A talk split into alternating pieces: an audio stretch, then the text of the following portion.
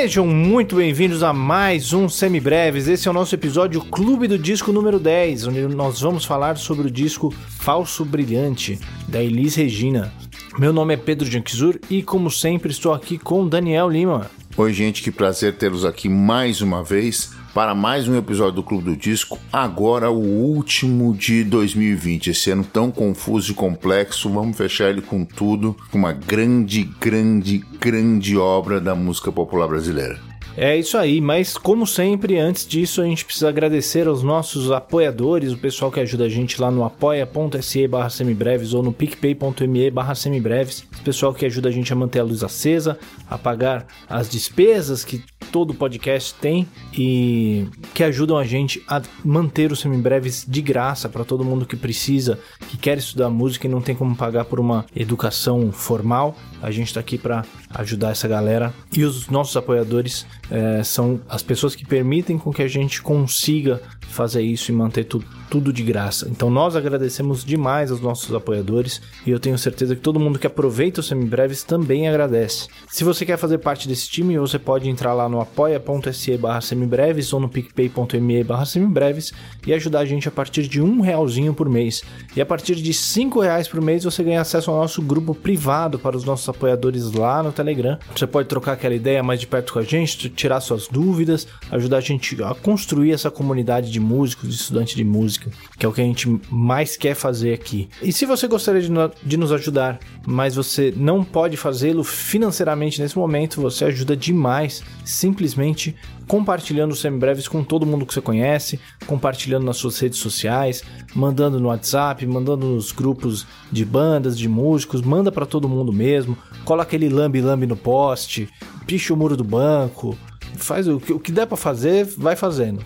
Não deixe também de entrar no nosso site www.semibreves.com.br onde você encontra todos os nossos episódios com o nosso material de apoio, que é um resumo por escrito para te ajudar a estudar. Se ainda assim ficar alguma dúvida, você pode mandar um e-mail para a gente no semibrevespodcast.gmail.com ou então entrar em contato pelas nossas redes sociais, no Facebook, no Instagram e no Twitter nós somos o arroba semibrevespod. E como sempre, todos esses links para tudo que a gente falar aqui hoje vão estar na descrição do episódio, certo? Esqueci de alguma coisa? Não, perfeito, é isso aí. Muito bem descrito, bela cabeça, eu diria. Vamos lá então falar da nossa querida Elis Regina. Da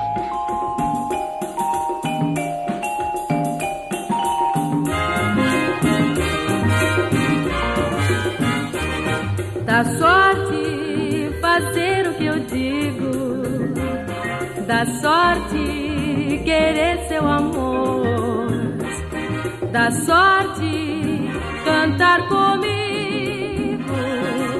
Cante então a. Muito bem, Daniel. Hoje nós vamos falar do Falso Brilhante, que é o disco da Elis Regina de 1976, que pasmem, é o 14 álbum de estúdio da Elis Regina. Por onde você quer começar? Vamos falar por que, que esse álbum é, é importante dentro desse catálogo gigante que tem a Elis Regina? Ah, muito bem. Vamos começar a descrever o, o falso brilhante, descrever o, a, o cenário em torno, fazer aquela decupagem que a gente sempre faz do, na introdução de todo o nosso episódio de Clube do Disco, né? Muito bem. O espetáculo Falso Brilhante era um show da Elis de 1975. O álbum foi lançado em 1976, mas como assim? Eu não estou entendendo o que está acontecendo. Muito bem. Se você não está entendendo o que está acontecendo, o disco Falso Brilhante ele foi gravado usando as músicas de um espetáculo chamado de mesmo nome,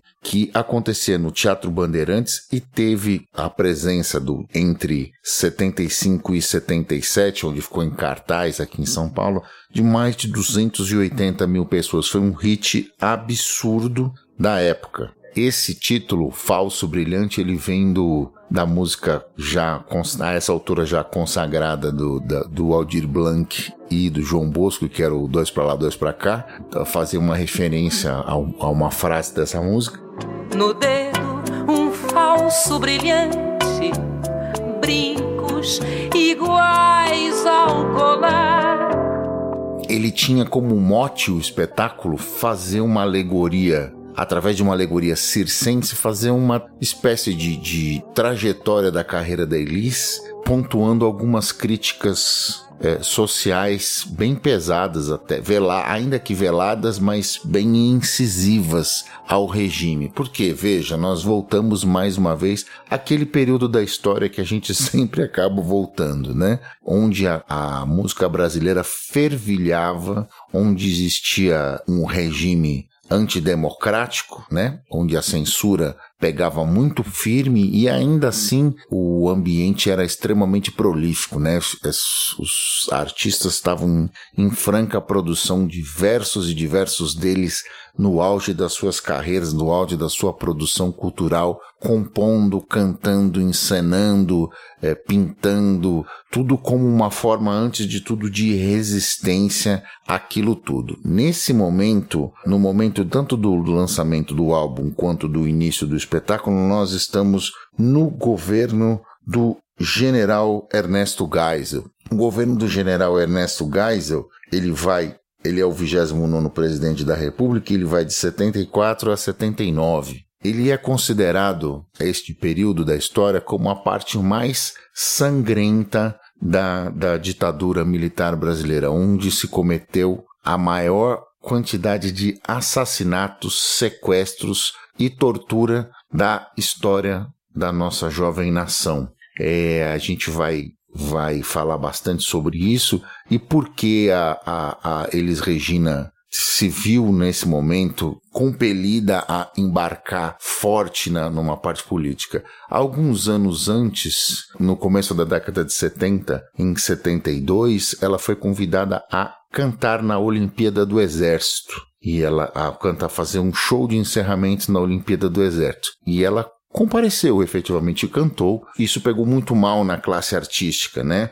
Você estava num período negro de, negro de trevas, ou você estava a favor ou você estava contra. Não existia um, uma, uma linha cinza, ou você era pró-regime ou você era contra. E no caso da Elis, ficou parecendo que ela era pró-regime. E isso teve N desdobramentos, inclusive a inclusão da mesma no, no afamado Cemitério dos Mortos-Vivos do jornal Pasquim. Ela teve uma recepção nada calorosa no, no evento Fono 73, o evento da Philips, que a gravadora organizou com todo o seu cast, onde eles faziam, os artistas faziam duetos, e inclusive você escuta no disco nitidamente um, quando ela aparece no palco, um cidadão gritando vá cantar na Olimpíada do Exército, a plenos pulmões e captado pelo, pelos microfones no, do teatro, e uma frase atribuída a Caetano Veloso, retrucando, dizendo respeitem a maior cantora do Brasil.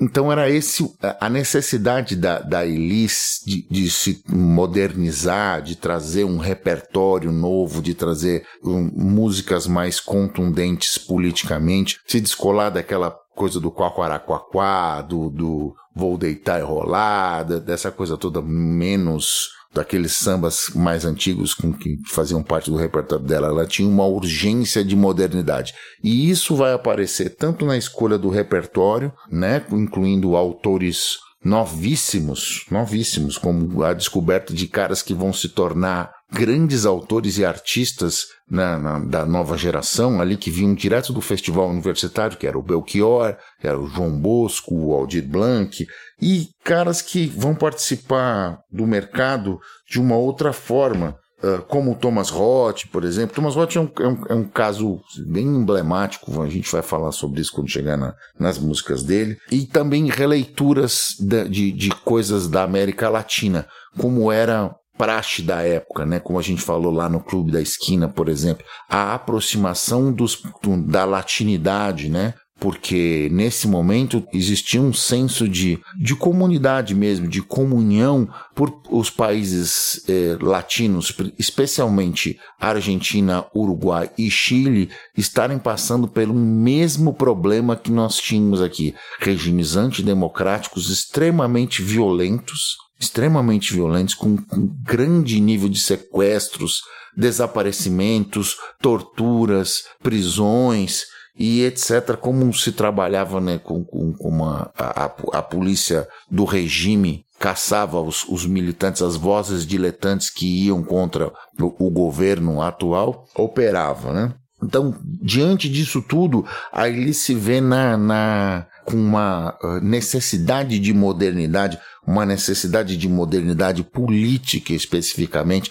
tentando mostrar que ela não era simplesmente uma baixinha cantora e uma grande voz, uma grande intérprete, e sim uma grande artista engajada, que entendia a realidade que a cercava e compactuava com a dor dos seus semelhantes. Basicamente era isso. Esse disco foi gravado, como eu disse, nos intervalos dos espetáculos do, do, do, do, Falso Brilhante. Ele foi gravado por, cara, esse time vale a pena a gente falar sobre sobre esses músicos, né? Foi gravado pelo Nenê, o baterista, que tocou com o Hermeto Pascoal, com uma série de, de outras pessoas, multi-instrumentista também, agora com carreira solo atuante até hoje. O Nathan Marks na guitarra, que é grande guitarrista paulistano aqui da Zona Leste. Aqui, meu vizinho, inclusive, do Belém. No baixo, Wilson Gomes. Na outra guitarra, o Crispim Del Sistia. E nos teclados, é arranjos e direção musical, é o César Camargo Mariano, por acaso marido da Elis Regina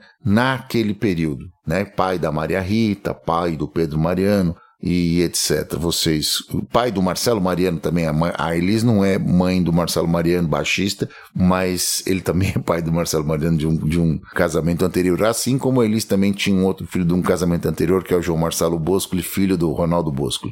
É isso aí. Esse disco eu vejo como sendo a Elis Regina finalmente chegando na Tropicália, né? A gente falou lá sobre o nosso episódio da Tropicália, que inclusive teve aquele episódio da da marcha contra a guitarra elétrica, que a Elis Regina tava lá, né, protestando pois contra é. a guitarra e tal. Pois é. é. E esse disco é pesadíssimo de guitarras, esses são mais de rock and roll, né, e tal. Tem pessoas que inclusive colocam esse disco como um disco de rock. É, vale um pequeno à parte aí, né, porque o César Camargo Mariano era um cara, um músico conectado com as tendências internacionais, né.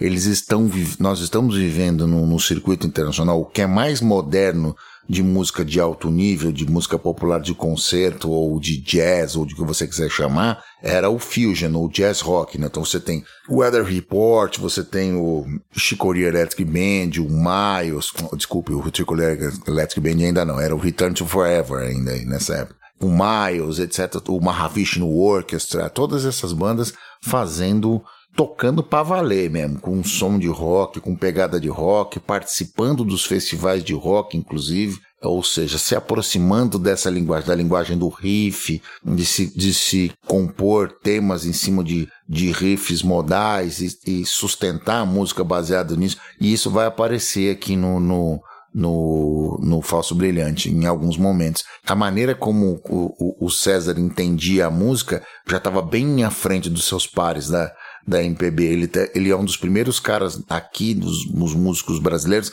a se ligar em música eletrônica. Música eletrônica no sentido de sintetizadores, né? Que aparecem nesse disco também. Já aparecem uma, uma série deles. Discretamente já, ainda, mas eles aparecem. É, já muito à frente do tempo dele. Os caras estavam fazendo isso lá fora. Os caras quem eram? Era o Keith Jarrett, era o Chick Corea, era o Herbie Hancock, e ele era conectado com esse, com esse movimento desses tecladistas, Jorge Duque, esses caras, né? Ele tava é, ouvia, curtia, sabia, entendia aquele movimento e conectava isso dentro do trabalho dele. César Camargo Mariano é um arranjador esplêndido, um pianista espetacular e um, um artista incrível depois com, com música instrumental, fazendo essa onda de, de, de, de, usando os synths, um dos primeiros caras a usar com excelência a linguagem mídia aqui no Brasil. César Camargo Mariano é um, é um caso seríssimo, valia a pena a gente fazer um episódio só falando dele, inclusive. Com certeza faremos.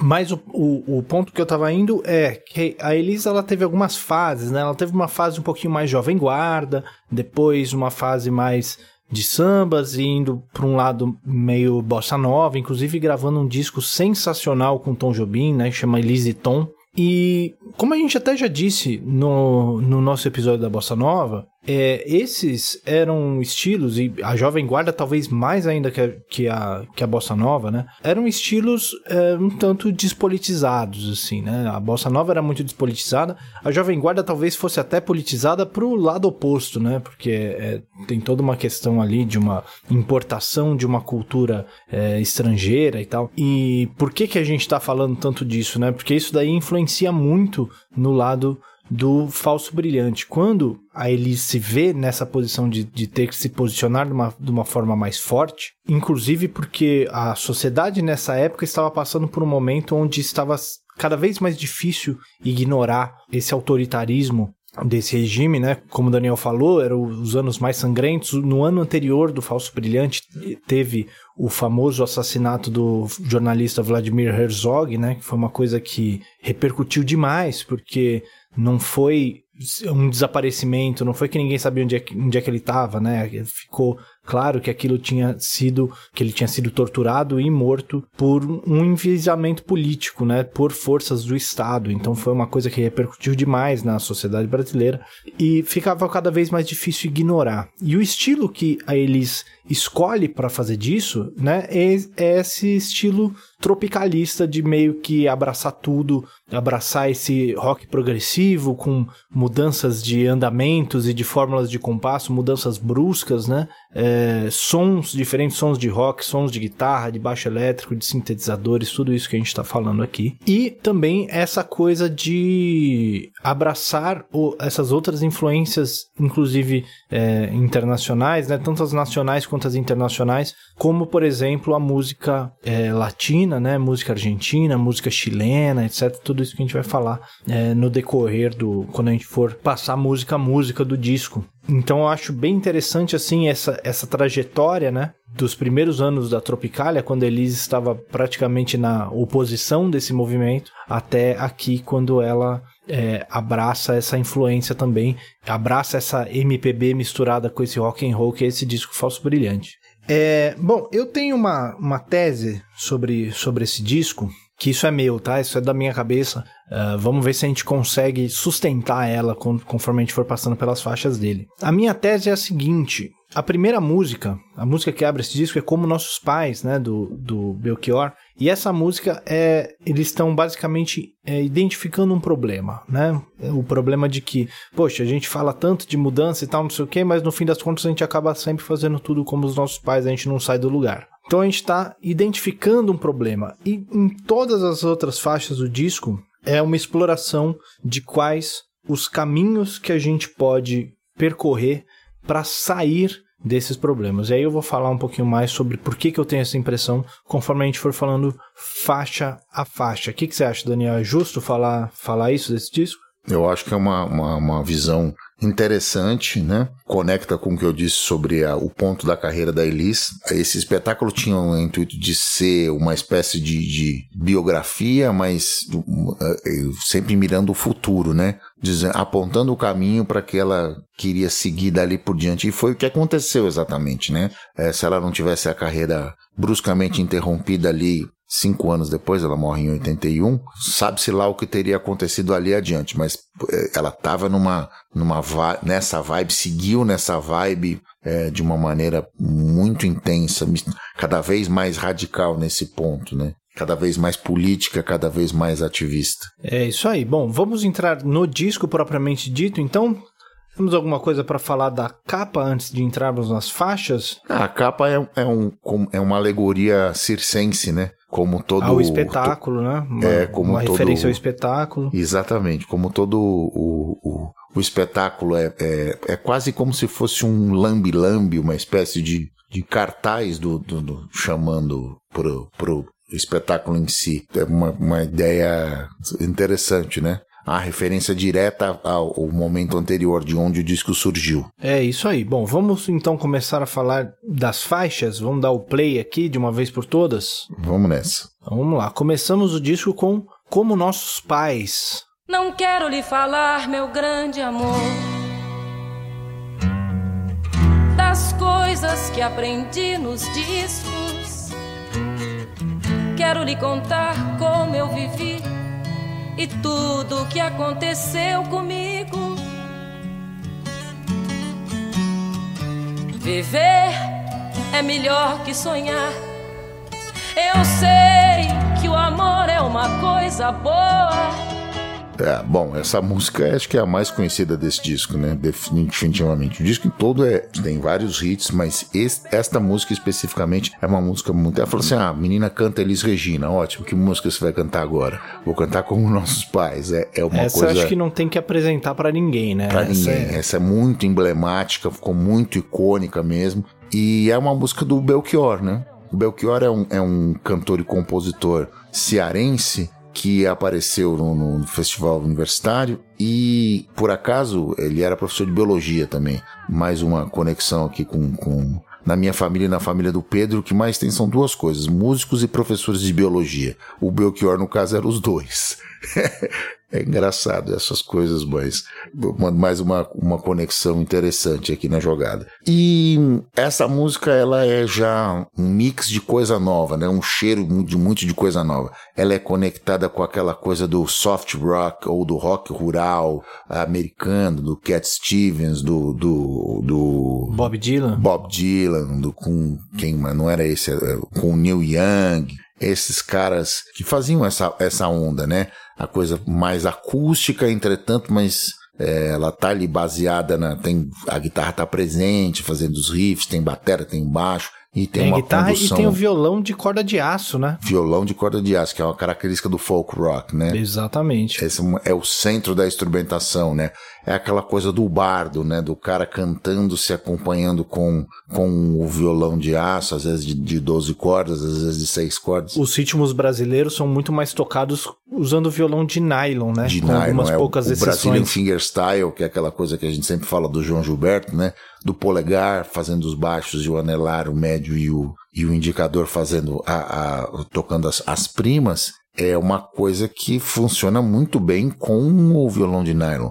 O violão de aço, né, até nesse momento, era tocado com palheta, como se fosse uma guitarra mesmo, né? O cara tocava com acordes abertos, né? Como se fosse um, voicings de violão, mas tocando com palheta, tocando com strumming, né? Como, se, como os americanos dizem na, nesse tipo de, de, de, técnica. E essa música fica, é assim, é absurdamente icônica nesse sentido. Ela, se eu fosse classificar como um estilo, encaixar ela dentro de uma gavetinha, eu diria que ela é um folk rock ou soft rock, assim. O que, que você acha, Pedro? Eu acho que é bem por aí mesmo, né? Ela tem esse rótulo que a gente costuma usar por aqui, né? Esse rock rural, que tem um pouquinho dessas influências aplicadas aqui a esse a essa nossa cultura do, do interior e tal que aparece um pouquinho mais. Uh, acho que na Quero, né? É mais esse rolê que, que, a gente vai ver mais pra frente, né? Mas essa aqui é meio esse, esse lance de, de rock and roll mesmo, né? De tem até o, o riff lá no meio e tal.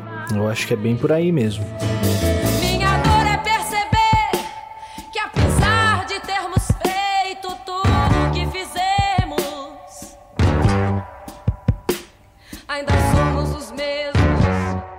E como eu estava falando antes, aqui ele identifica um problema, né? Ele identifica como que essa, esse espírito de mudança jovem, que é meio que generalizado com, com pessoas mais jovens e tal, como ele acaba se diluindo, se desfazendo e e não gerando a mudança que é esperada na maioria das vezes. Então ele tá identificando esse problema, né? Falando assim, tá, a gente fala pra caramba, a gente uh, quer mudar um monte de coisa, mas no fim das contas a gente tá ainda ouvindo as mesmas coisas, têm os mesmos ídolos, a gente tá passando pelos mesmos problemas e as coisas vão continuar iguais. O que, que a gente pode fazer para fazer com que a mudança de fato aconteça, né? É, exato, né? Era um, uma atitude contestadora, antes de tudo, do individual, né? Não é só do, do, do, entorno. O cara falou assim: não adianta nada você ficar falando mal de tudo que você está vendo em volta, do mundo que te, que te cerca, se você continua fazendo as mesmas coisas, vivendo do mesmo jeito, tratando da, dos problemas como os, os, a velha geração tratava. É uma, uma, um texto, antes de tudo, inquisidor, né? O cara para te cutucar mesmo. Você fala assim: olha, presta atenção, o problema não é o entorno, o problema talvez seja você. E é tão falado ultimamente, né, a autocrítica, né? É uma crítica de quem quer mudança para os próprios agentes dessa mudança, né? Falando assim, ah, a gente tá querendo mudança, mas a gente não tá conseguindo. E aí? Como é que a gente vai resolver esse, esse nosso problema aqui, né? Antes de levar isso daí para fora. Eu vejo mais ou menos dessa forma essa música. É uma, é uma leitura interessante, especialmente porque é a música que abre o disco, né? Vamos dizer que viemos já de cara. Falou assim: olha, é, antes de tudo nós queremos mudança, mas por onde? Pensando no global, mas agindo no local, né? Antes de tudo. É uma boa introdução de tudo que vai vir daqui por diante. E aí continuamos com mais uma música do Belchior, né? Que é a Velha Roupa Colorida, onde ele continua mais ou menos o mesmo tema, mas com um toquezinho diferente ali, né?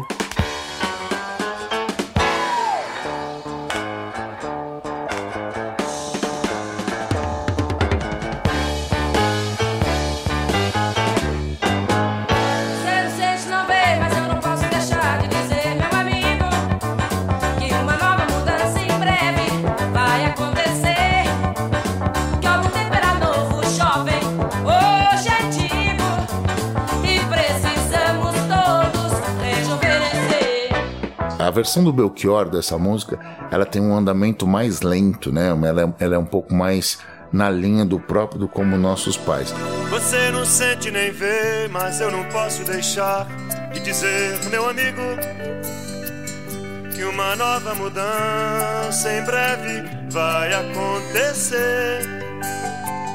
O arranjo do César para é, essa música é um rock acelerado de uma parte e um blues rock bem pesado até para a época, com presença das guitarras, etc., com, com riffs, com fuzz, etc. E ele começa a desenhar uma característica que vai permear todo o repertório desse disco, que é, o Pedro passou rapidamente falando sobre isso, que é a mudança de, de andamentos e bruscas e mudança de ritmo. E por que isso acontecia? Porque além de tudo, além do no, no show, existiam aspectos coreográficos nesse no, no, no falso brilhante. E isso favorecia até a, a, essas questões, né? Favorecia as coreografias, você conseguia fazer uma, dra melhores dramatizações nesse sentido. Visualmente era muito mais interessante, trazia elementos cênicos de conexão com a música. Então isso vai acontecer sempre, quase que em todas as faixas, né? E para outorgar o que o, que o Pedro está dizendo sobre a, o, a, essa faixa ser mais um arauto da mudança, eu separei duas frases da letra que são para mim emblemáticas, que é uma nova mudança vai acontecer, é uma das frases. E a outra é o passado é uma roupa que já não nos serve mais, ou seja, de novo ela reforça a ideia de que é preciso mudança, é preciso acordar, é preciso entender melhor a nossa própria realidade e, consequentemente, transformá-la através das nossas próprias atitudes. É isso. É isso aí. É, essa música, eu acho que é, tem duas coisas interessantes para falar aí. Primeiro falando sobre a versão, né? Como você disse, é uma versão bem diferente da versão do Belchior. É, sempre que eu vejo isso, eu me lembro sempre de uma frase que o meu professor de análise na faculdade sempre diria, nosso querido Sérgio Molina. Ele dizia que uma, uma das grandes diferenças da música clássica para a música popular é que a música clássica, ela se encontra pronta, né? Você tem lá a música escrita com a sua orquestração e o que cada instrumento tem que tocar. Enquanto que a música para música popular, ela normalmente ela é um rascunho e a composição termina na mão do intérprete.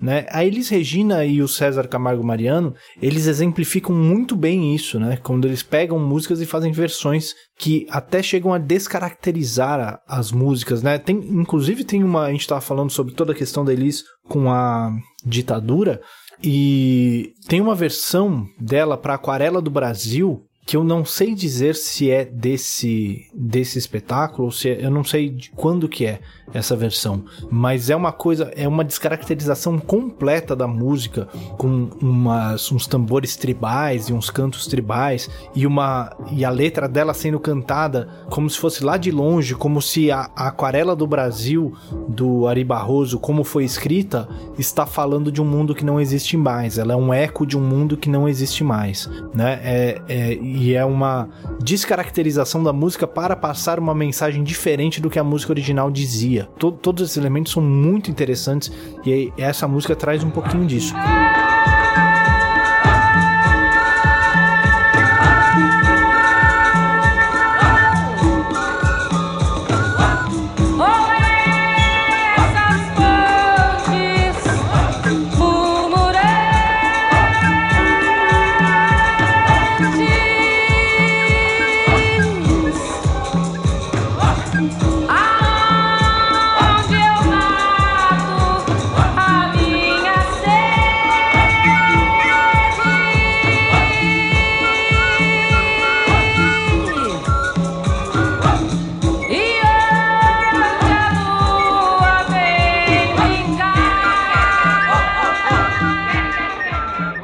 Ponto de vista da letra, ela alterna duas coisas. Como o Daniel disse, ela traz no momento essa frase que a mudança vai vir, a mudança vai acontecer e você precisa se preparar para ela. Bom, na música anterior, no Como Nossos Pais, eles estavam acabando de dizer que por mais que a gente tente mudar, as coisas acabam nunca mudando.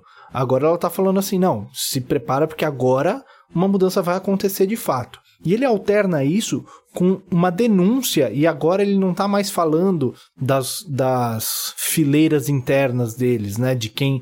dos agentes da mudança. Ele está falando dos agentes do, da conservação, né? Ele está criticando e denunciando o mundo que nós queremos mudar.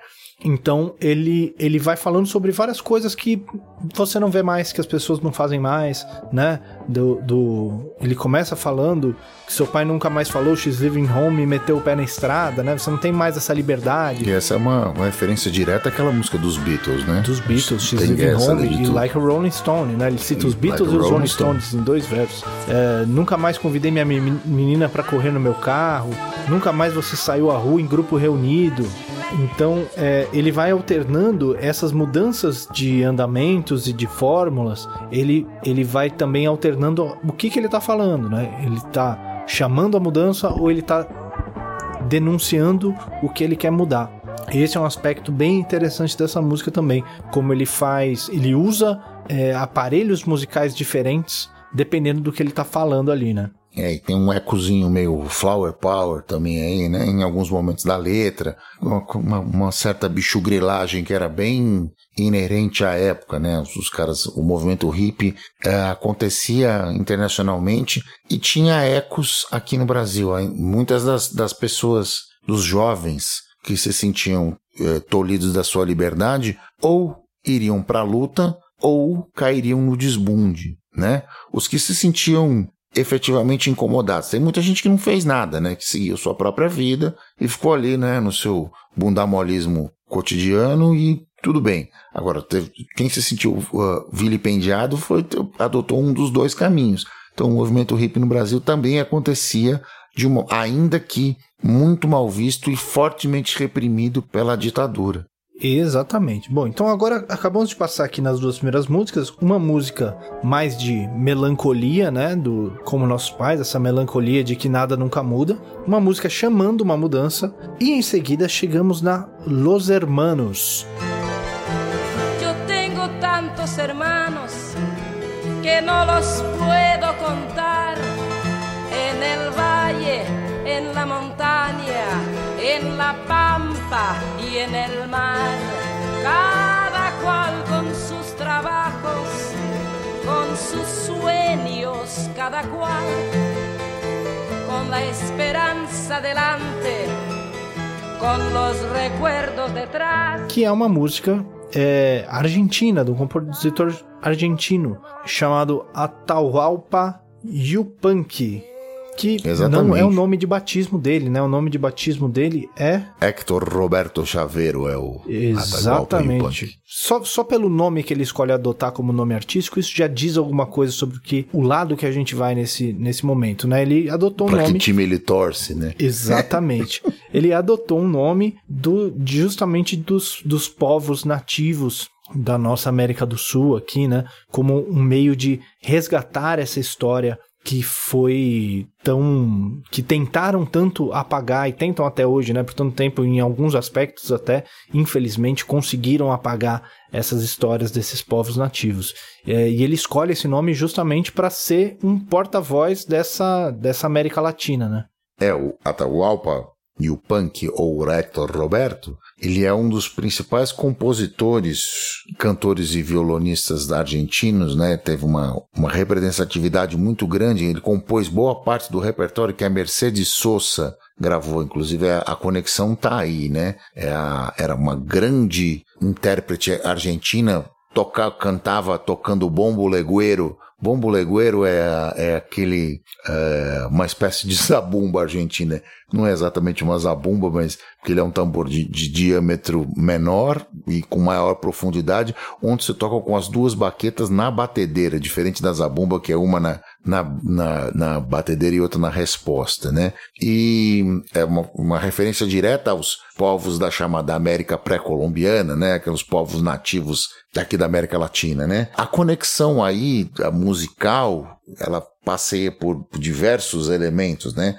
Principalmente do uso do, da instrumentação mais acústica, né? Com a presença do, do, do violão e o do requinto, né? Quem, pra quem não sabe o que é o requinto, o requinto é um, uma espécie um violão um pouco menor, afinado quarta acima, que tem as. É, faz aqueles solos que aparece inclusive aqui nessa, nessa música, vários riffs de requinto, ou com algo imitando um requinto, né? Que tem isso também.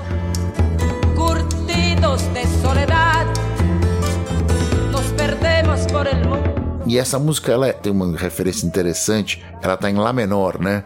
Então tem o, o, o, o riff inicial, aquele ui, ui, com a sexta menor e a quinta justa que os titãs foram usar depois lá no Sonífera Ilha, tá aí, né, da onde os titãs pegaram a ideia do, do, do da introdução do Sonífera Ilha, tá aí no, no, no Los Hermanos.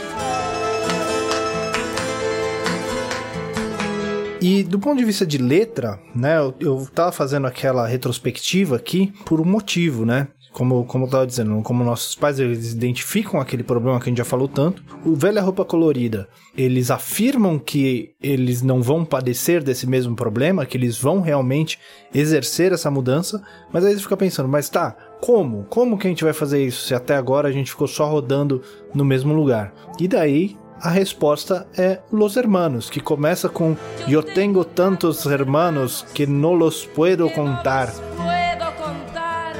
Essa é a força dos nossos números, né? De quantos somos. Essa mudança ela vem dessa força popular, né? Dessa força de pressão. E a, e a frase final da letra é a, a parte mais bonita. final que é né? onde eu ia, né? E uma hermana muito hermosa que se chama liberdade. É disso que se trata, efetivamente. muito bonita que se chama liberdade, né? E uma hermana muito hermosa que se llama libertad.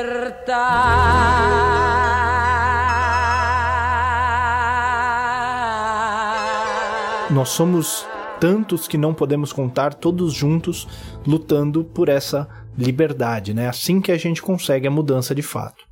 Imagina para a milicado escutando isso aí e, e, não podendo fazer nada, porque nesse momento, é, dadas as circunstâncias, vamos falar sobre isso do, do, numa, mais para frente, mas nesse momento, vale pequeno à parte, a, até a, a, a, chamada guerra contra-revolucionária, que era como a repressão se, se referia às ações tomadas contra os militantes avessos ao, ao regime, até a guerra contra, contra tinha limites. Eles tinham chegado à conclusão que era momento de relaxamento, estava pegando muito mal, inclusive internacionalmente, aquele tipo de ação. E isso vai culminar depois na entrada do governo Figueiredo, dois anos depois, em 78, com a volta dos exilados e o relaxamento da, da censura, que culmina depois com o fim da censura no, no final do, do, do, do governo Figueiredo. E ali já a, a, ditadura nesse momento ela já ruía de podre, já as, as pessoas não, não, não existia mais apoio popular. E no começo da, da, da no, do, do golpe, lá em 64, 10, 11 anos antes, a classe média apoiou a tal da guerra contra-revolucionária, né? Para não nos transformarmos num país comunista, etc, etc, etc. Veja que o discurso é repetitivo, né? Os, os fantasmas são sempre os mesmos. É só uma parte, tá, gente? E,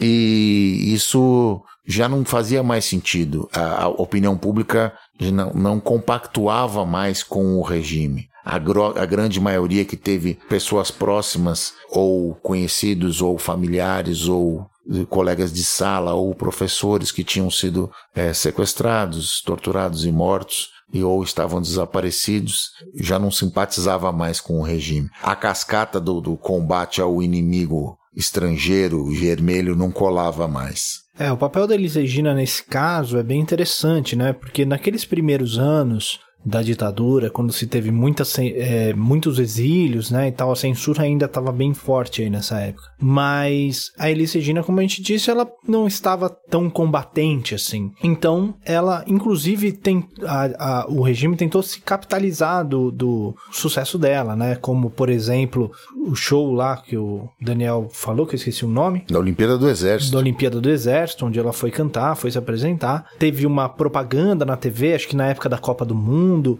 onde ela chamava as pessoas para cantar o hino nacional e tal.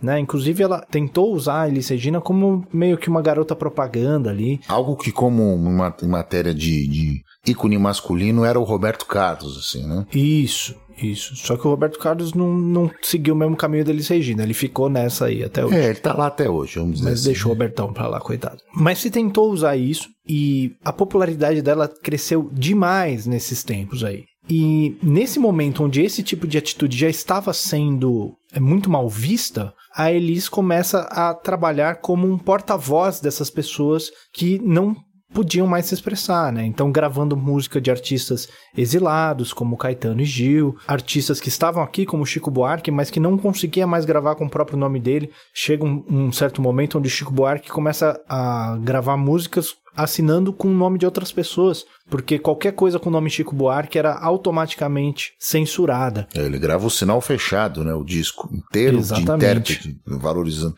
Quer dizer, inteiro de intérprete não, porque tinha duas músicas do Julinho da Adelaide, que o Julinho da Adelaide era ele mesmo, né, no caso. É, exatamente. E aí a Elisa ela começa a se portar como essa porta-voz, mas pela popularidade que ela tinha nesse momento e pela má imagem que as atitudes de repressivas já estavam tomando, já não era tão interessante fazer a mesma coisa com ela. Então ela podia ter uma voz que outras pessoas já não podiam. E ela se aproveita disso nesse momento de, dessa forma. Né? Do ventre chão da terra mãe nasce o herói improvisado. Querido filho pranteado da fortuna e do acaso, avante um por todos e todos por um. Ficam das lutas ao longe duas medalhas. Então a próxima é Um por Todos, do João Bosco e Aldir Blanc. João Bosco e Aldir Blanc, que é a dupla mais gravada nesse disco, né? Seguidos de perto pelo Belchior, inclusive. É, o João e o, e o Aldir, eles são apadrinhados pela Elis Regina, né? Elas, ele já tinha gravado um grande sucesso, que é o Dois para Lá, Dois para Cá, no disco anterior e, e tinha sido um, um, estouro, né, que é um bolero composto pelos dois. E, aí tem um, o João Bosco a partir daí enfilera uma, uma enxurrada de sucesso no Rancho da Goiabada, é, linha de passe, etc, etc, e vira um dos maiores artistas, compositor, o combo de, de cantor, compositor e instrumentista, tá, um dos poucos, assim, que a gente tem tudo junto, assim, né? O cara num equilíbrio de forças. Porque às vezes o cara, por exemplo, o cara é um grande cantor, aí é um grande compositor, mas não é um grande instrumentista. Às vezes o cara é um grande instrumentista, um grande compositor, mas não é um grande cantor. Às vezes o cara é um grande cantor, mas não é compositor e não nem é instrumentista. No caso do João Bosco, ele é um, uma tríade em equilíbrio. O que, o que o João Bosco faz melhor? Não sei. Ele faz tudo melhor. E a figura do letrista, poeta, vascaíno, emérito e recém-falecido e já saudoso Aldir Blanc, que hum, é um, uma espécie de mané garrincha, com perdão aos vascaínos, do, das letras de música popular. O cara eh, escreve com um equilíbrio de uma malandragem e um academicismo em equilíbrio de forças, assim, que você vai ver poucas vezes daquela coisa do acadêmico do boteco, né? O cara que é, reza para os dois, as duas entidades, a entidade da rua e a entidade da academia. Muito difícil você encontrar esse equilíbrio. Quando junta esses dois juntos, você tem uma, uma bomba de hidrogênio ali pronta para explodir, né? E a Elise entendeu isso imediatamente e passou a gravar a parceria dos dois e, por consequência, o, o João Bosco passou a ter a,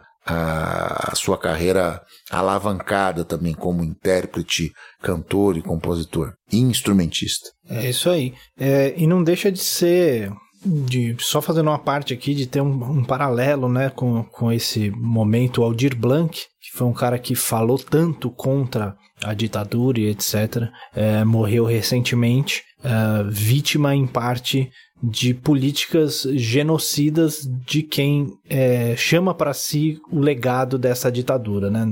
É uma, uma luta que realmente marcou a vida dele inteira, literalmente. Né? É, e a luta não acabou, né? Esse é o ponto. Exatamente. A mensagem, o subtexto é: o inimigo não dorme. Exatamente, né? Conseguiram pegar o Lord Blanc depois de tanto tempo, né? Ele ainda assim acabou sendo vítima dessa mesma, desse mesmo tipo de política. Bom, mas vamos então para a Um por Todos. O que, que você tem para falar para a gente desse som aí, Daniel? Bom, essa é uma música emblemática, né? Porque muitas vezes os caras associam o João Bosco e o Aldir à, música brasileira mais tradicional e o arranjo do, do César para essa canção evoca ecos internacionais, né?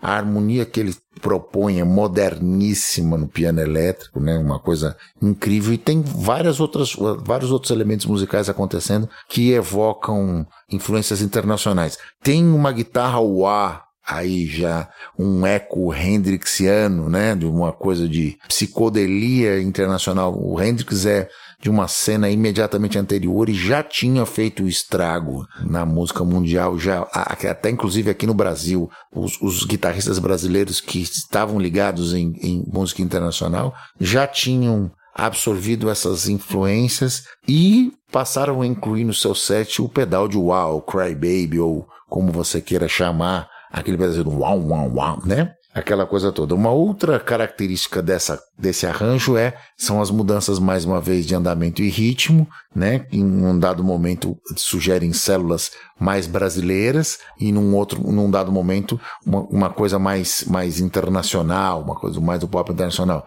também com motivo coreográfico, né? Também para fazer uma interação do, do da, da, coreografia da peça com a música que estava sendo feita. Inclusive vale a pena dizer que eh, quando esse disco foi lançado, como ainda sofria com o eco do espetáculo, ele foi considerado uma obra menor. Pasmem. Ele foi considerado uma obra menor porque ele não vinha com o espetáculo das pessoas ainda tinham aquela coisa, como foram quase 300 mil pessoas que, que viram o espetáculo, falam assim, pô, eu tô ouvindo o disco em casa, pô, legal, maravilha, mas cadê aquilo tudo? Cadê aquele visual? Cadê aquele multimídia? Não vinha, né? Não vinha, era só, era só a música. Já com o distanciamento de anos, de aí, de, de, sei lá, 40, 50 anos da, quase, da obra, a gente vê que ela se sustenta, ela para em pé por si só. A força da música, ela é presente nesse, nessa, nesse disco, ela por si só ela tem representatividade e consegue se sustentar, né? Ela não precisa desses apoios. O eco do, do, do, do show era muito grande ainda, então as pessoas consideraram uma, uma, coisa menor. Mesmo a crítica demorou para reconhecer que era um disco importante, seminal e, e transformador e etc, etc. Ah, hoje em dia isso já mudou.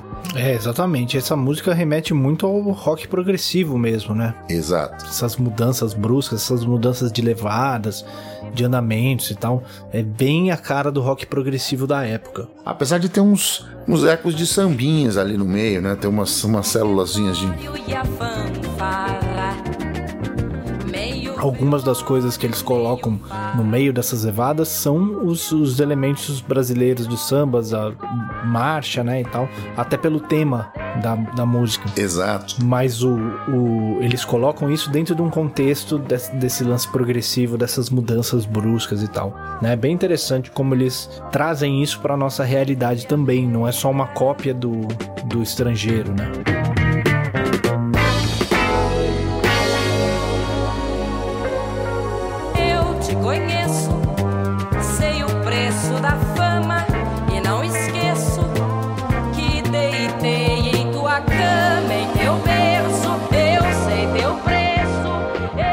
Bem, falando um pouquinho da letra, que agora essa letra ela é um tanto complexa, assim, né? De se analisar, de se entender exatamente do que, que ele tá falando ali. É uma crítica meio, meio complicada, assim. Viva Aldir Blanc. É, pois é. Ele começa. É, é, ele começa com uma, com uma referência, um caminho bem direto, né? Do, da música anterior, assim. É claro que a música não foi composta para esse disco. Então ele não, não estava pensando nisso, nesse caminho. Mas dentro desse contexto a gente consegue ver um caminho, a gente estava falando dos irmãos e como somos muitos e tal.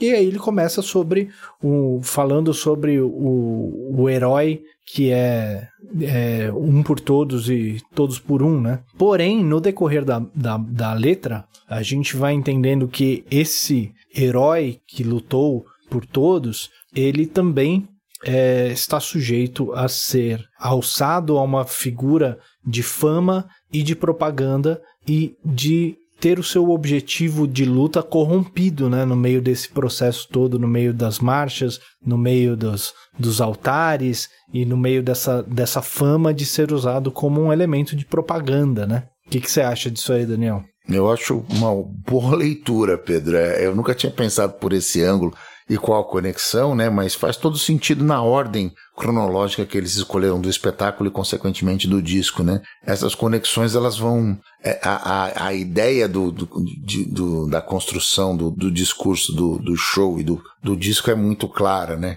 Fica muito. Se você lê por esse filtro, como você mesmo disse, o, o, a música não foi escrita com essa leitura, mas a conexão, a, o, o arranjo, a maneira como ela foi colocada dentro do repertório do espetáculo faz todo sentido, né?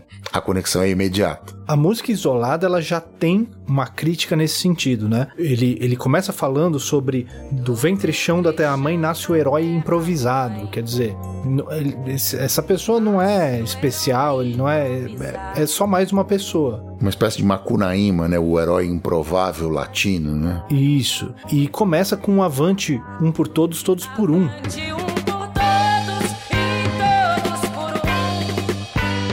Ou seja, ele não é mais do que ninguém, né? Ele está dentro de um contexto de, de todos brigando pela mesma coisa. Porém, logo em seguida ele fala: ficam das lutas ao longe duas medalhas pregadas em peito de bronze. A hora que ele volta dessas lutas, aí ele ganha medalhas e fazem desfiles, foguetório, fanfarra, meio velório, meio farra. Aí ele vira herói dos escolares das lavadeiras, Deus das moças solteiras que rezam ao teu retrato sobre a penteadeira. Quer dizer, aquele cara que não era. Ele era mais um que estava ali lutando, ele de repente ele é um símbolo e ele é um elemento de propaganda, né? E aí ele volta, ele fala assim: Eu não esqueço que deitei na tua cama em teu berço e sei teu preço, eu te conheço. Quer dizer, eu sei que você não é esse cara que tá ali no, no desfile, no retrato sobre a penteadeira, como ele coloca, né? É, meu oportuno herói, eu lavo as mãos. Pôncio Côncio pilhado em flagrante. Lavo as mãos e prossigo adiante. Eu por mim mesma, todos por mim. Né? Quer dizer, você abandonou essa briga, mas a gente ainda tá nessa. Ainda né? não, né? Você É se vendeu, mas a gente tá aqui ainda. O movimento segue. É uma letra um tanto assim tortuosa de você seguir esse caminho, mas eu consigo enxergar essa mensagem aí no meio. É, eu também leio de uma maneira semelhante.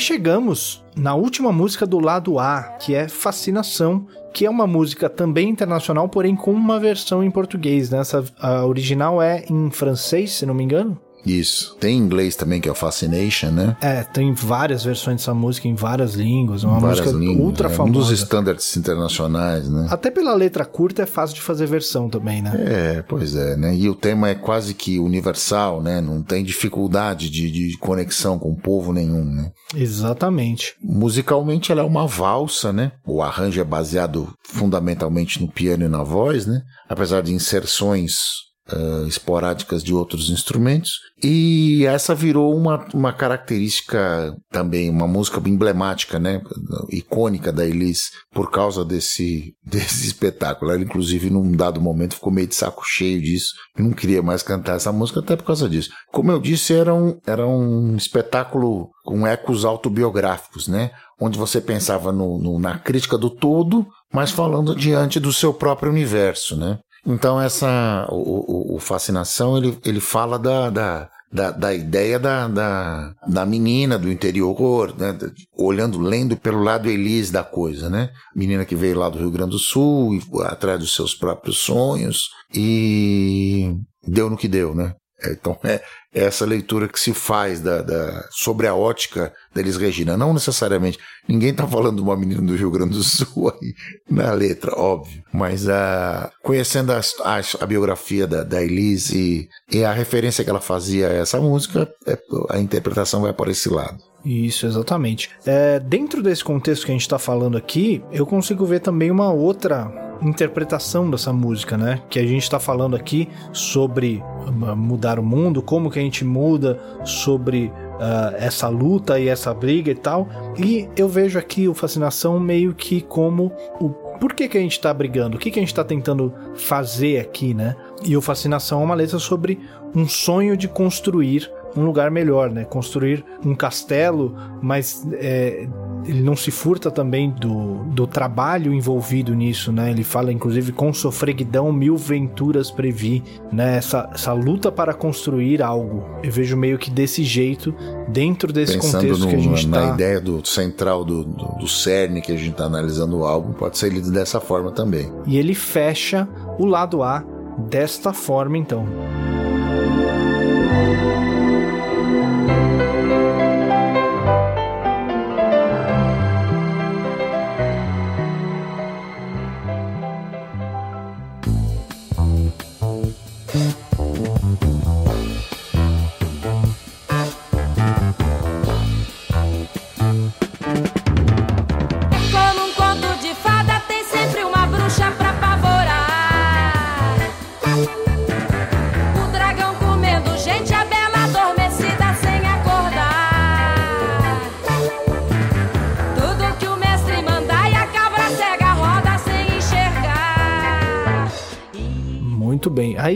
Viramos o disco e chegamos aqui em Jardins da Infância, outra música do João Bosco e Aldir Blanc.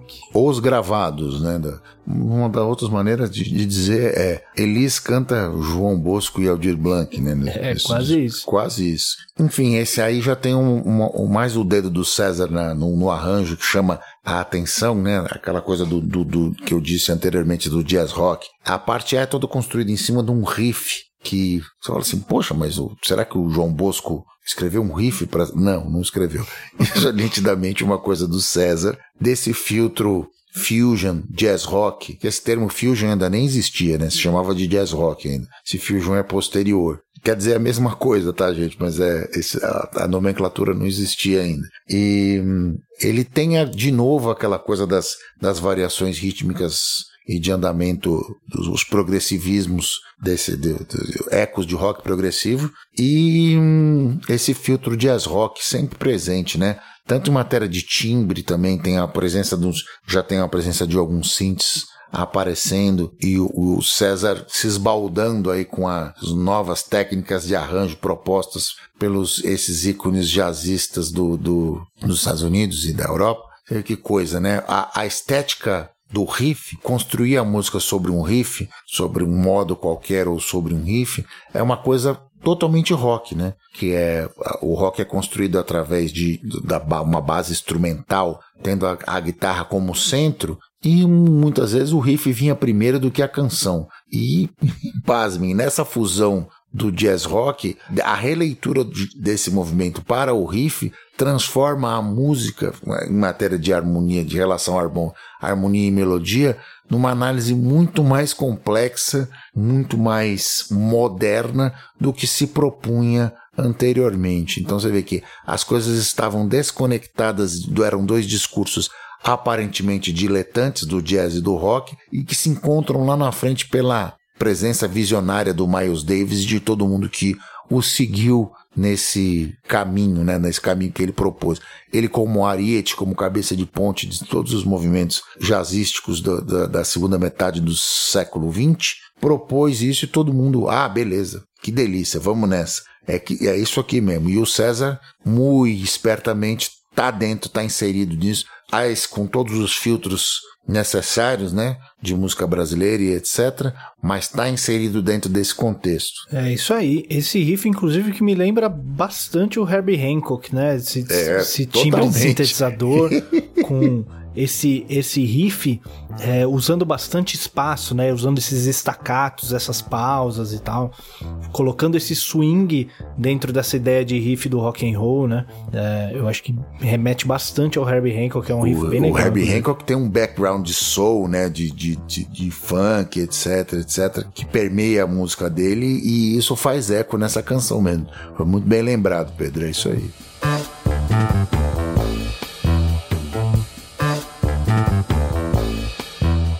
Do ponto de vista de temática, né? Eu acho bem interessante que o lado A termina com a fascinação, que é uma música basicamente uma música de conto de fadas, né? Uma música, eh, uma valsa com aquela instrumentação orquestral e sobre os sonhos mais lindos de, né, dos castelos e tal. Os jardins de infância é uma, uma música que quebra completamente esses contos de fada, né? Que coloca a realidade no conto de fadas. Dentro desse viés que a gente está analisando aqui, a gente falou sobre a fascinação como sendo aquela ideia daquela utopia daquele mundo melhor que a gente está tentando construir. O Jardins da Infância, ele coloca aqui justamente essa ideia de, dessas forças que tentam impedir essa construção, né?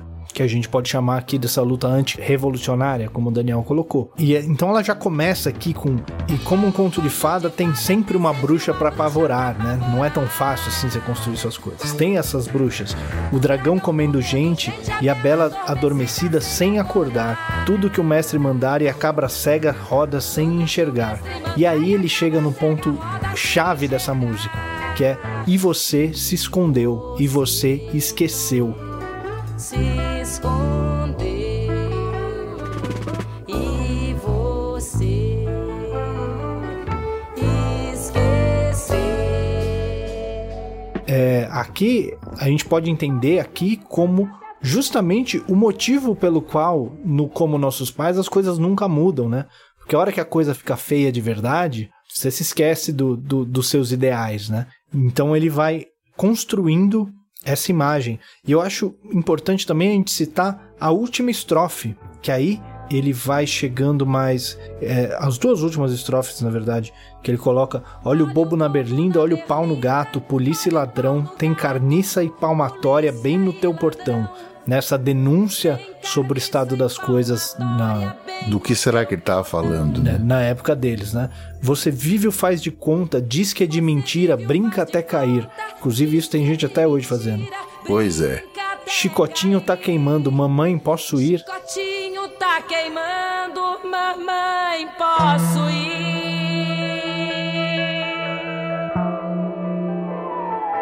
Pique palco sem distância, pés pisando em ovos, bruxa e dragão. Um tal de pula fogueira, pula fogueira que antes na letra ele, ele relaciona com minas terrestres, né? Um tal de pula fogueira e a cabra cega vai de roldão.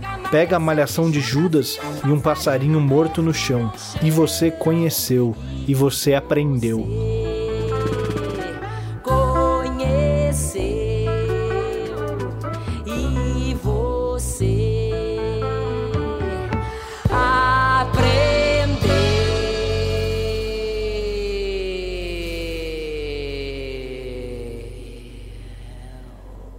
Inclusive tem um recurso musical nessa parte, nesse final, que ela termina só com a voz e ela faz aprender e vai colocando drive, e baixando a nota e tal, e dissolvendo aquilo ali, né? Quer dizer, você aprendeu não foi da melhor maneira, né? Você aprendeu que é, esse caminho que a gente tomou de, de deixar as coisas acontecerem, de fingir que nada estava acontecendo, não era o melhor, né? Exatamente. Aprendeu a duríssimas penas, aliás. Exatamente, né? Então ela já abre esse lado B do disco, tanto o lado, lado A quanto o lado B. Ela abre meio que chamando a atenção desse nosso lado, né? Dessa, dessa, dessa luta contra esse autoritarismo, chamando essa atenção para essa esquiva, né? Para essa falta de ação.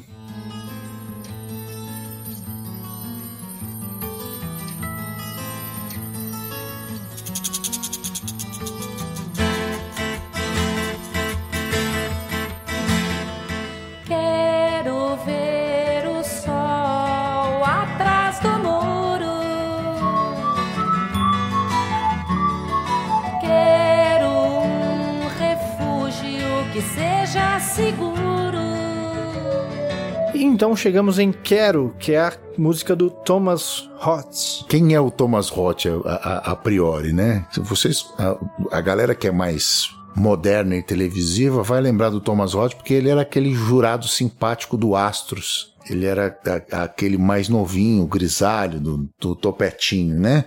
Você tinha lá o grisalho é um pouco definidor, né? Já que todos eram grisalhos, né? Tanto o Sacomani quanto o Carlos, os dois eram grisalhos também. Mas o Thomas Roth era aquele cara do topetinho, que era um jurado mais simpático. Ele é um cara que teve carreira como cantor e como violonista, mas ele principalmente se consagrou por fazer música para publicidade. Ele é um, um cara que tem é, conectado a essa indústria do jingle e tal, e etc. Essa música especificamente, ela me, me, me faz um eco lá do Clube da Esquina, né? Várias coisas me lembram o Clube da Esquina, né? né- Total. Essa, essa música podia estar lá com certeza. Pois é, né? Primeiro, os primeiros elementos, o compasso, a fórmula de compasso, o 6 por 8, né? O binário composto, então aquele tank, tec, tec, tum, tec, tec, tum, né? A outra coisa que me faz e me remete ao, ao Clube da Esquina é o modalismo da construção, né? Coisas com os baixos pedais e, e etc. Como a- o sistema musical de construção da harmonia aí, né? E o violão é o centro do arranjo, né? Ele foi nitidamente como o Roth é um, é um violonista que foi escrito no violão e o arranjo do César preserva essa ideia. E ela tem essa música na, na temática lírica e no próprio espírito do arranjo e da melodia, um, um flower power direto ali, um- uma referências, referências ao movimento hip e apesar de, ser, de usar esses, todos esses eh, elementos que a gente está falando que são coisas muito brasileiras ou latinas ou da, da música de- do que se chamou, passou a se chamar música de Minas, tem um quê aí também de, de, de soft rock, de folk rock internacional e um hibridismo muito interessante. Tem esse, esse apelo à natureza, né? Essa vida mais natural, essa vida menos urbana e uma vida menos desigual, né? Uma música, como ele coloca aqui, que era um mundo feito sem porta ou vidraça, né? Dentro dessa nossa linha de análise, pode ser uma outra música, assim, parecida com a fascinação, né? De uma música é, sobre uma utopia, sobre um objetivo, sobre o porquê que a gente está brigando, né? O que, para onde que a gente quer ir? Se a gente não quer isso, para onde a gente quer ir, né? É uma opção, né? que era aquilo que eu falei sobre a, a, o, o, jovem inconformado estar ou ligado ao movimento hippie, ao desbunde, às coisas mais naturais, etc, etc, ou então indo diretamente no combate ao regime, caindo na clandestinidade ou na luta armada. E é, eram essas os inconformados podiam ir para essas duas direções, é que ele aponta uma nova uma nova porta se abrindo, né? Uma nova direção a ser seguida. Exatamente.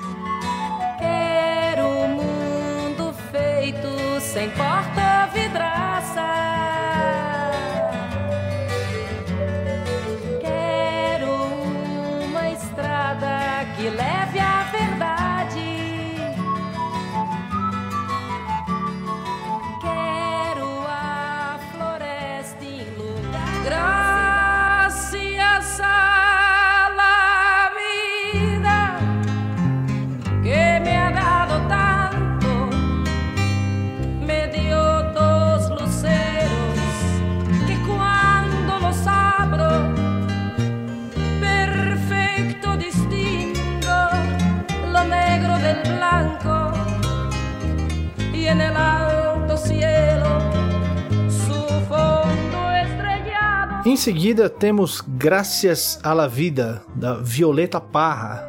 Ah, quem é a Violeta Parra, né, a priori? A Violeta Parra é uma cantora, compositora, artista plástica, ceramista, é, chilena, ligada ao movimento da Nueva Canción, né? A Nueva Canción era uma, um movimento chileno de celebração das, das raízes, né? O Chile passava por um, um momento político também muito complicado, tinha sido um dos primeiros países latinos a ter um presidente eleito por voto democrático de esquerda, que era o Salvador Allende. Esse presidente foi morto pelas forças militares chilenas e deposto morto dentro do palácio do governo por um bombardeio da Força Aérea Chilena e o poder foi tomado por, pelo general Augusto Pinochet e foi uma, uma das últimas ditaduras latino-americanas a deixarem de existir. Ela caiu de podre na, na, durante os anos 80 e só no final,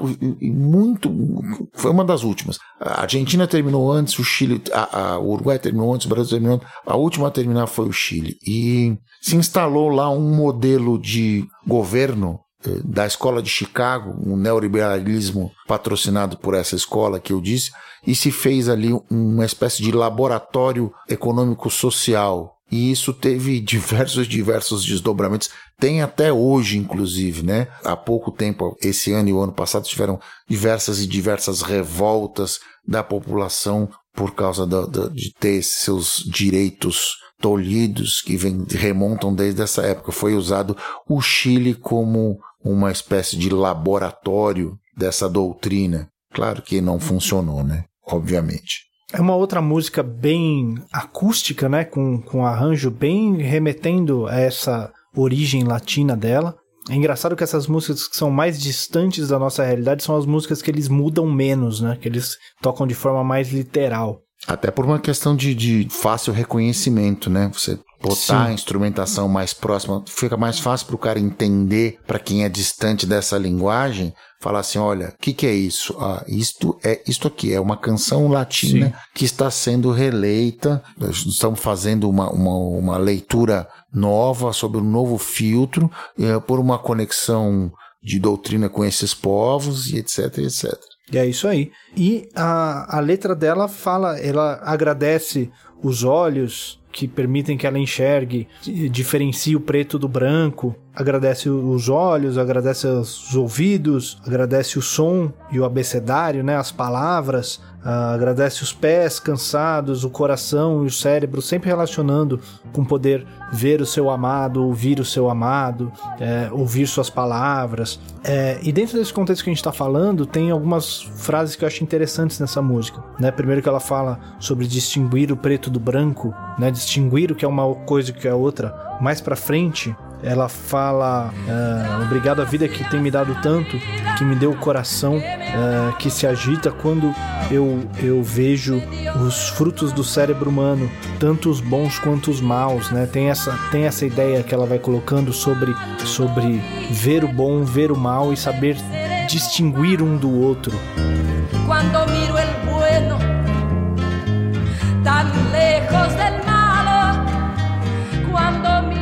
Uma espécie de obrigado pelo senso crítico, né? Isso. E ela termina a música falando e o seu canto, que é o mesmo, que é o meu mesmo canto, é, e o canto de todos, que é o meu próprio canto. É aquela mesma ideia dos Los Hermanos, né? De que a, a luta de um é a luta de todos. Estou sozinho, mas estou com todos. E dentro desse contexto tem esse, essa ideia também de que dentro dessa luta, dentro dessa luta de todos, no, no que existe não é só isso, né? Existe também é, esse amor, existe também essas relações e mesmo nesses momentos difíceis, esses momentos de luta, esses momentos de briga por mudança, a gente ainda precisa desse refúgio, né? Nessas pessoas, nesses nossos pares, nesses nossos núcleos familiares e nessas nossas relações amorosas, né? Exatamente, até porque a vida não deixa de existir, né? Exatamente.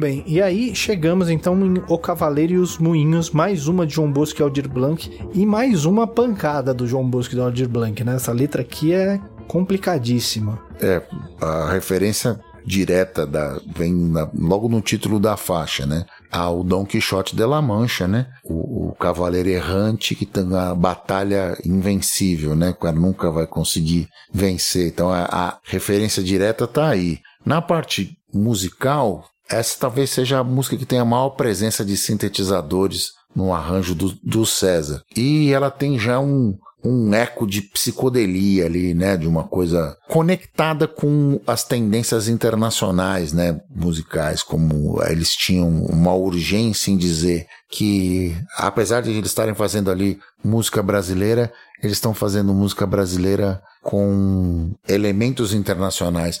Nós não estamos desconectados do nosso é, do todo, do global. A gente está inserido dentro do contexto do mundo. E as conexões próximas com os nossos povos latinos e que padecem das mesmas mazelas, né?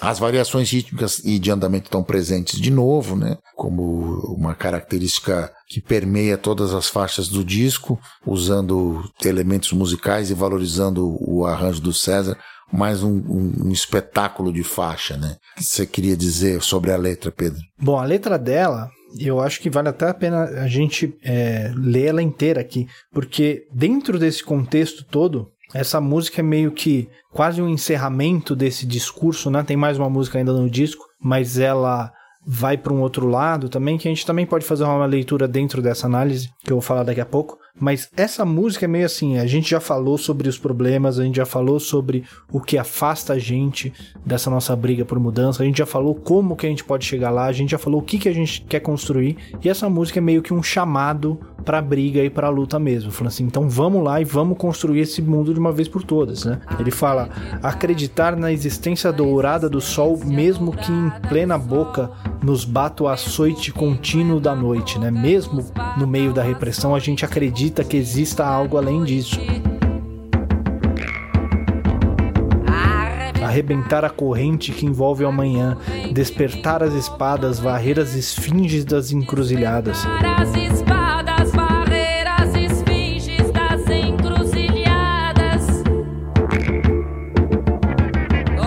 Todo esse tempo foi igual a dormir no navio, sem fazer movimento, mas tecendo o fio da água e do vento.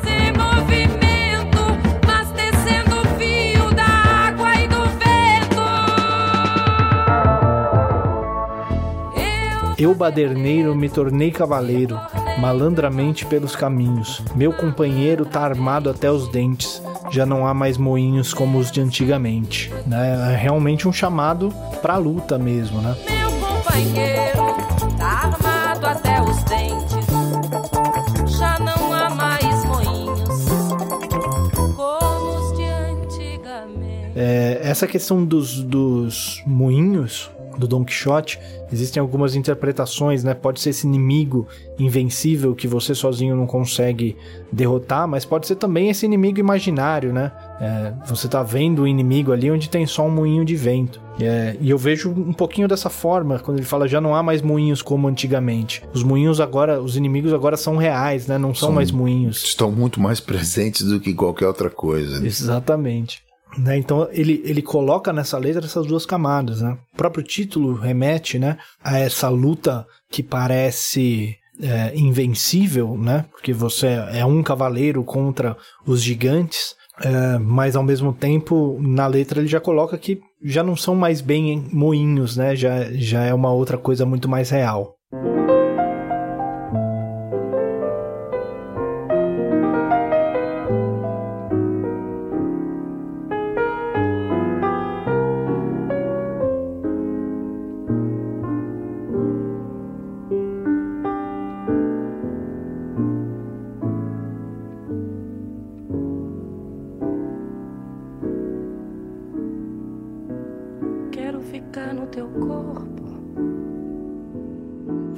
Encerramos o disco com Tatuagem, que é uma música do Chico Buarque e Rui Guerra. Bom, aí vale a pena a gente dar uma, uma estendida né, né, e dar uma contextualizada histórica. Por que que essa música, como o Pedro bem já disse, a gente tem uma, uma ideia de conclusão no, no, no, na música anterior, no Cavaleiro e os Moinhos, né? Tatuagem fica como se fosse quase que um bônus, né? Tatuagem foi uma música escrita pelo Chico e pelo Rui Guerra para o espetáculo de 1973 que foi o Calabar. E esse espetáculo foi inteiro censurado, mas inteiro.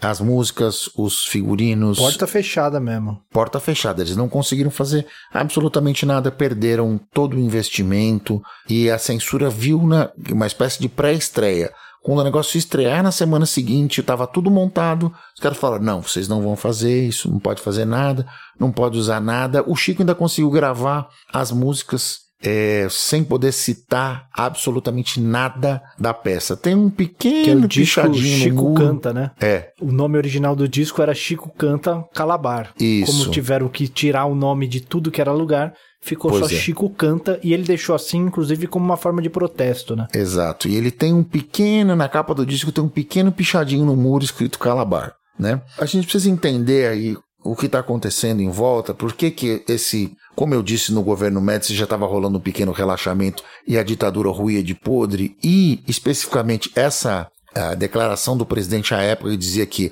a guerra contra a revolucionária tinha limites, foi dado justamente pela morte do Vlado Herzog, né, do Vladimir Herzog, que era diretor da, da TV Cultura e teve a sua prisão, né? Ele, ele se apresentou ao DOI-COD, ao Segundo Exército, por livre e espontânea vontade. Ele tinha sofrido dois deputados estaduais de nomes conhecidos aqui da, da chamada bancada do futebol, o, o Vadielu e o José Maria Marim. É, o Vadielu é dirigente do Corinthians e o José Maria Marim é aquele cara que era, foi governador biônico do, de São Paulo, foi presidente da CBF, etc. Está preso hoje por falcatruas preso em prisão domiciliar, falcatruas e, e, corrupção na Copa do Mundo de aqui do Brasil e etc, na venda de mandos e venda de votos, etc e etc.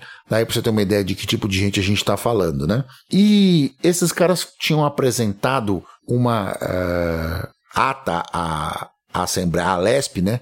Assembleia Legislativa do, do, Estado de São Paulo, exigindo que o Vlad Herzog fosse deposto, do, fosse demitido do seu cargo da TV Cultura. E ele foi até, se apresentou ao DOI-COD e lá ele foi torturado e morto e encenaram um suicídio. Veja que o Vlado era um imigrante judeu. Todo judeu que comete suicídio não pode ser enterrado num cemitério judaico, junto aos seus entes queridos. E quando foi reconhecido o corpo, na época o, o rabino Henry Sobel disse que aquilo não podia, o corpo apresentava sinais de, de violência e que aquilo tinha sido encenado e que não era um suicídio coisa nenhuma. E isso pegou, assim, extremamente. Até porque ele foi encontrado enforcado, mas ele alcançava o chão, né? Pois é, de joelho, enforcado de joelho. Chão, né? uma, uma cena ridícula, um insulto à inteligência de todas as. E enforcado com a tira do uniforme de, de, de preso que era retirada, que era praxe do, do ICOD de se retirar todas as cadarços dos sapatos, etc, etc, para exatamente que isso não acontecesse. Bom, dito isso, isso acabou culminando num culto ecumênico com Dom Paulo Evaristo Arnes, com o Rabino Henri Sobel, aqui na, na, na, Catedral da Sé, ou seja, a opinião pública se voltou completamente contra esse ato. Isso foi um ato não orquestrado pelo comando central da ditadura, foi uma coisa totalmente independente do segundo exército do, do Doicode, e isso ajudou a derrubar, a ruir o que restava de prestígio junto à opinião pública. E então o Calabar está aí, essa, essa obra do Chico Buarque e do Rui Guerra. O Rui Guerra é um moçambicano, né? Nascido em Moçambique ainda como colônia portuguesa, ou seja, então ele é português, e que hum, é cineasta, dramaturgo, e professor, poeta, letrista, etc, etc. Essa música foi incluída aí exatamente como um manifesto, como uma maneira de mostrar que eles não iam se calar diante de todo aquilo que estava acontecendo em volta. O evento em si, o assassinato do, do Vlado Herzog, tinha acontecido em 75, em outubro de 75. A peça, ela começa logo no mesmo ano, ali, exatamente ao mesmo tempo. Então era uma coisa muito fresca. O disco foi lançado em 76. Então a música é incluída justamente para mostrar que a censura ia deixar de existir e que eles não iam separados por qualquer tipo de violência do regime. É isso aí. Tem um ponto que eu acho muito interessante dessa música nesse contexto, que como toda música do Chico é uma música de amor, de romance, mas que pode ser lida de várias outras formas. Né? O Chico sempre deixa espaços para interpretações e tal.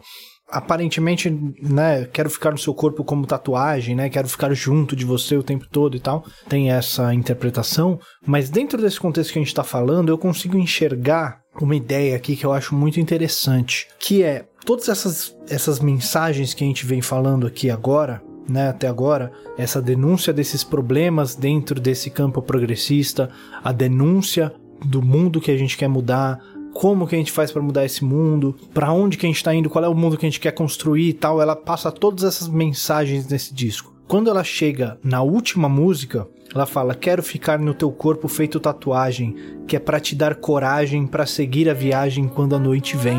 A noite, inclusive, que logo na música anterior representa essa repressão, né? Ele fala: acreditar na existência dourada do sol, mesmo que em plena boca nos bata o açoite contínuo da noite. Aqui a gente pode entender essa noite da mesma forma. É, ela, essa, esse desejo de que essa mensagem que eles estão passando nesse disco sirva, é, fique tatuada nas pessoas e que sirva de força quando a repressão vier. E, ele, e essa ideia, inclusive, é, volta ali na, na terceira estrofe, né? Eu quero pesar feito cruz nas tuas costas, né? Eu quero que essas críticas a esses erros que nós cometemos pesem em você para que você não cometa esses mesmos erros novamente, né? A gente consegue ler essa música também é, dessa forma, como essa, como posso dizer, esse desejo de que essa mensagem permaneça com as pessoas e que sirva para dar essa força, para dar essa inspiração, como esse conto cautelar, né, de quais erros foram cometidos e para a gente não cometer isso daí de novo. Eu vejo essa música nesse contexto meio dessa forma. Não sei qual é que é o contexto original dela na peça Calabar, né, qual é que era a ideia dela ali, mas dentro do contexto do Falso Brilhante eu enxergo esse tipo de mensagem. A verdade é que ela foi extremamente bem selecionada, né, com toda essa intenção de, de, de se mostrar como um manifesto anti-censura e conectar com o repertório que já estava sendo, que foi gravado e estava sendo usado na peça, pelo mesmo viés, né, pelo mesmo viés do combate, de, de, de ser efetivamente uma canção pró-ativismo e um emblema antes censura, antes de tudo, dadas as condições é, históricas e os, os, lamentáveis fatos que tinham acontecido ali exatamente na mesma época e que tinham causado uma comoção diante da, da barbaridade cometida pelo sistema e ter convencido a opinião pública de vez que aquilo era uma furada realmente, que precisávamos voltar pelas vias democráticas e acabou culminando com o movimento das diretas que aconteceu ali em 83 e 84, alguns anos depois, que de direta não teve nada, nós somos uma, eleito o primeiro presidente civil de maneira indireta, etc, etc, com dois caras que eram simpatizantes ao regime, de uma maneira de, de nada de rompimento, mas as coisas como são feitas aqui, né? Uma transição gradual e etc, etc. Nós vamos conseguir efetivamente chegar às vias mais democráticas já no plano real, né? Já ali 20 anos depois, ou 10 anos depois. É isso aí. Bom, e assim terminamos então o disco Falso Brilhante. E aí, Daniel, alguma consideração final, mais algum, alguma coisa para falar do disco? Como sendo o nosso último episódio do, do ano de 2020, esse ano tão atribulado uh, e confuso que a gente teve, fica aqui o meu feliz ano novo para todos, que nós tenhamos um ano de 2021 muito melhor do que nós tivemos o de 2020, que tem, vocês todos tenham muita saúde, juízo e discernimento e Veja, Pedro, esse é o primeiro disco de uma figura central feminina, de uma artista feminina que nós fizemos aqui no Clube do Disco. E o termo não existia ainda, mas o Girl Power já estava presente desde aquela época. Então, todo o nosso amor, toda a nossa consideração, todo o nosso respeito a Elis Regina, às cantoras e artistas desse Brasil e, por extensão, a todas as mulheres que nos cercam. É isso aí. Que não fique tanto tempo até a gente falar de uma outra mulher aqui, né, artista. Uh, vamos nos certificar de sempre falar aqui sobre as mulheres que fazem fazem parte dessa construção dessa história da nossa música, né? E eu acho muito interessante de falar desse disco sobre essa escolha do repertório que a gente estava falando, né? É impressionante como se consegue construir uma história, uma mensagem tão forte uh, num repertório onde nenhuma das músicas foi feita para isso, né? Foi feita para esse disco, foi feita para passar essa mensagem. As músicas, é lógico, têm as suas mensagens de protesto, de luta e etc. Mas essa mensagem que ela, esse fio condutor que ela coloca nesse disco inteiro, eles colocam, né? A, a Elis Regina como a cabeça, mas o César Camargo Mariano tem uma, uma mão grande ali também, escolha de repertório e arranjos, etc tudo isso é impressionante como eles conseguem contar essa história e, e amarrar esse repertório dentro dessa ideia, né? Acho que é um disco sensacional mesmo e que vale muito a pena ser ouvido de perto e com atenção, né? Sei que muitas vezes quando a gente coloca um disco desses, um disco que a gente já conhece várias músicas e tal, a gente coloca como música de fundo e não presta tanto atenção em todas as mensagens que estão circunscritas ali. Mas esse disco vale muito a pena que você preste essa atenção mesmo. É isso aí. Que te rabiscam o corpo todo.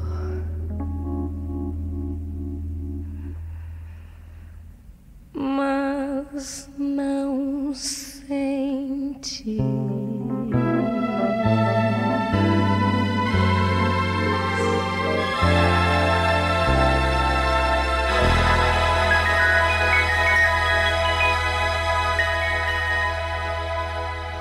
Maravilha! Então é isso, esse foi nosso último episódio de 2020. Ficam aqui nossos votos para um 2021 melhor e mais vacinado para todos. E isso aí, Daniel, entregamos não só mais um episódio, entregamos mais um ano aqui no Semibreves. Mais um ano de muito trabalho, muitos episódios de teoria, de percepção, de análise harmônica, de clube do disco. O Semibreves fica cada vez mais interessante, cada vez mais prazeroso de fazer e tomara que vocês tenham o mesmo prazer em ouvir que a gente tem em fazer. Isso aí, e aguardem Semibreves 2021, que queremos trazer muita coisa boa, muita coisa melhor e, e mais coisas para enriquecer o seu fazer e o seu aprendizado musical aí. Vamos que vamos, um, um vida longa aos Semibreves.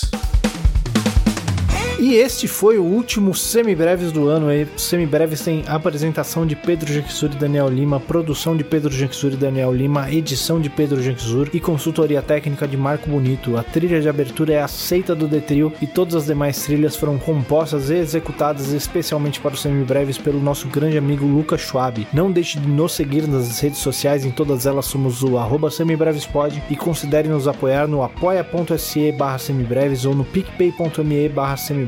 Muito obrigado a todo mundo que ouviu até aqui, um feliz ano novo, cuidem-se e até o ano que vem. Muito obrigado, gente. Feliz ano novo, cuidem-se, lavem as mãos, não se aglomerem e a gente se vê em 2021. Muita força, muita luz e muita saúde a todos. Valeu.